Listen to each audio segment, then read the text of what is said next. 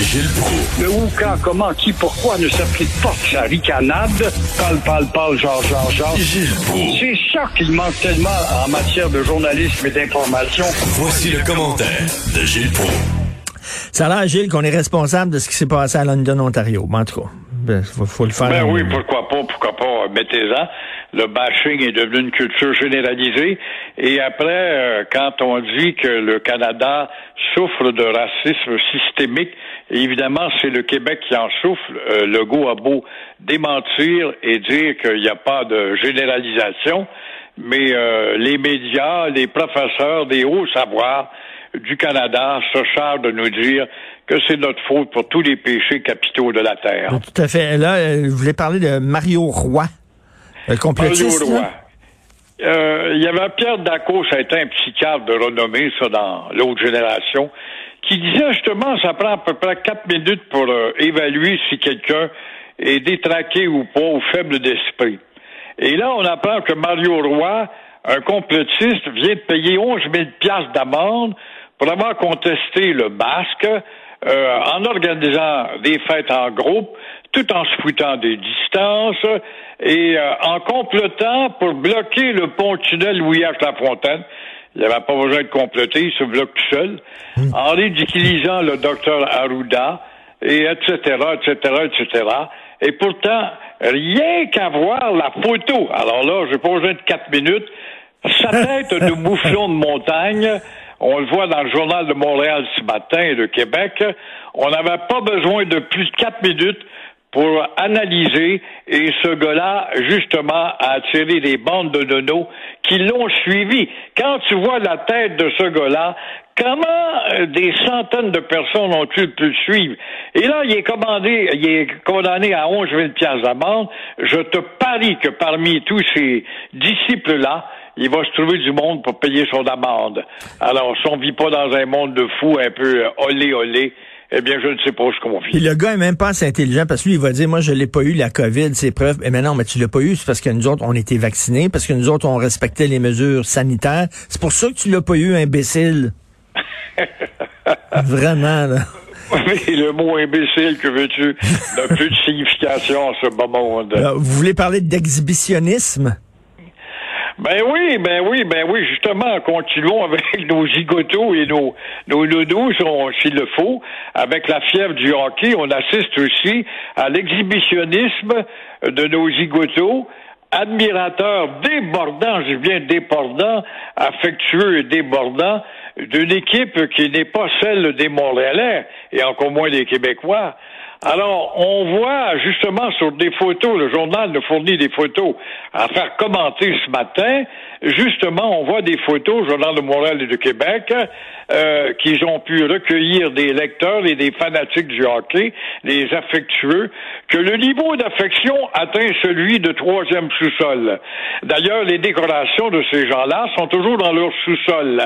Alors, on constate, par exemple, qu'il y a là un fauteuil aux couleurs du Canadien, un bar aux couleurs du Canadien, des portraits du Canadien, euh, des chandails du Canadien, des bâtons de hockey du Canadien, envoyons des rondelles du Canadien. Bref, il ne manque que la toilette du Canadien, le cabinet des anges, aux couleurs du Canadien pour démontrer comment notre petit peuple de coloniser a des goûts dérangés, mais heureusement, c'est pas dangereux. Ben oui. Je sais pas, vous, vous venez de Verdun, euh, Gilles. Est-ce que vous avez connu le pape de Verdun?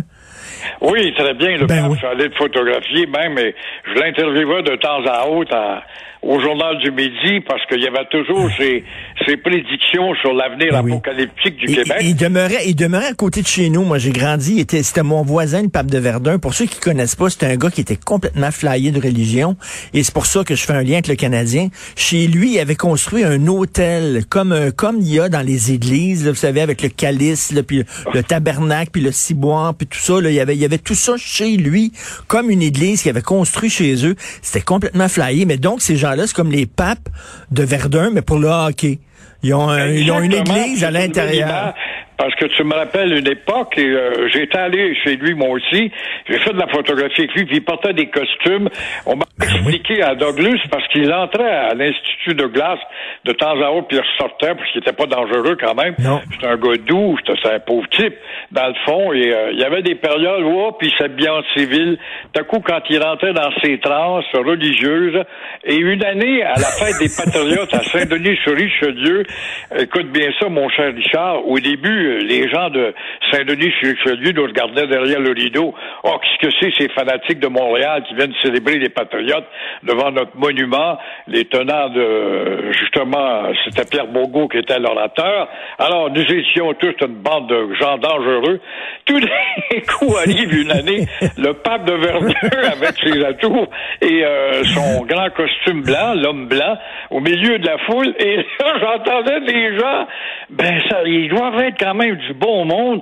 On voit même des religieux parmi eux maintenant, manifestent pour les patriotes. Et c'était le pape qui avait renversé la, la vapeur. Ah non, mais il était, des fois, il s'habillait en évêque. Et Il y avait des, pour des milliers de dollars de vêtements. Et euh, vous savez, les, les, les évêques, là, avec les gros chapeaux blancs, là, puis tout ça, là, avec les atours, Ah puis ils se promenaient comme ça. C'était vraiment flyé, là. C'est un beau fou, ce qu'on appelle oui. un beau Alors fou. bon, hein. là, là, c'est les papes, euh, mais les papes de la re- l'autre religion euh, qui a remplacé la religion catholique, la religion du hockey. Et Claude Villeneuve hier me disait qu'il était un peu tanné de voir toutes les tous les politiciens là, euh, du PQ à Québec solidaire, à la CAQ, au Parti libéral qui tweetent là, sur les victoires du Canadien, puis qui tentent de, de s'accrocher aux Canadiens. Là. Ça prouve comment est-ce que le niveau intellectuel baisse collectivement parlant.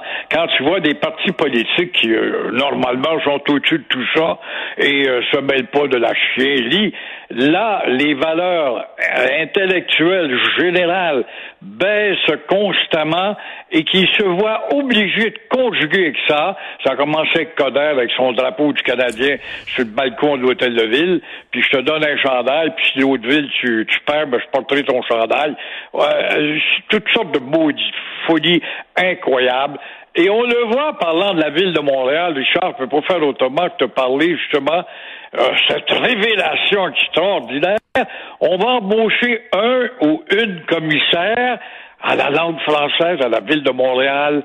24 mesures seront adoptées pour valoriser le français dans cette ville anglicisée au maximum, où le mohawk, le mohawk est devenu la troisième langue, du moins quand on annonce l'inauguration de la saison de la nouvelle équipe de football de Montréal qui a foutu l'impact dehors, pour appeler ça le club de football de Montréal, en français, en anglais et en mohawk.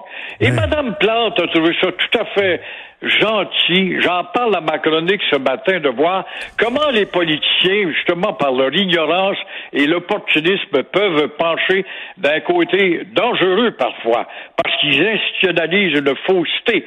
Et pendant que Montréal va se franciser, il faut aussi rappeler que les arrondissements de Montréal, Roxborough et Saint-Léonard, se font toujours euh, ne pas euh, se font toujours les calcitrantes justement face à la ville de Montréal et le gouvernement, le petit gouvernement et son office de la langue française, en n'appliquant pas la règle de la loi officielle du Québec.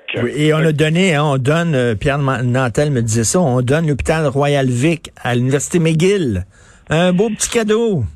C'est incroyable. Et le Dawson qui va monter à 10 000 Oui. élèves cet automne grâce aux centaines de millions de dollars que le gouvernement Legault, qui est supposé être un gouvernement affirmatif, n'affirme pas d'expression et d'explication le pourquoi donner tant de millions à ce collège qui est suffisamment gros. Il va imposer des quotas, dit-il. S'il impose des quotas pour l'accès à ce collège Dawson, le plus grand au Canada, pourquoi donner des centaines de millions pour l'agrandir? Es-tu capable d'expliquer ça, toi? Ben non, je sais pas. C'est comme ça qu'on est. On aime ça, se tirer dans le pied. Je vous absous de tous vos péchés, Gilles. Dites deux, je vous salue, Carrie Price, puis allez en paix. Merci, à la prochaine victoire. À demain. bye. Au revoir.